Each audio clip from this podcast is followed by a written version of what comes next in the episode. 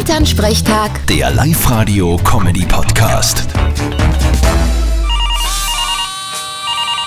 Hallo Mama. Grüß dich, Martin. Alles Gute zum Namenstag. Aha, ist der heut? Danke. Ja, tu nicht so. Heute ist der 11.11. Das wirst du wissen. Ja eh, aber an dem Tag kommt ja so viel zusammen. Da geht mein Namenstag ja total unter. Ja, normal schon. Aber heuer ist ja eh nix. Kein Laternenfest, kein Faschingseintreiben und das Ganzlissen beim Kirchenwirt gibt's auch nicht. Müsst euch halt ans holen. Der kocht sicher auf. Nein, eh, tun wir eh. Aber allein daheim essen ist halt da was anderes als wir beim Wirten. Ja, stimmt.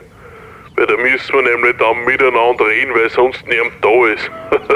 Genau, weißt du so gesprächig bist, wenn du was zum Essen hast.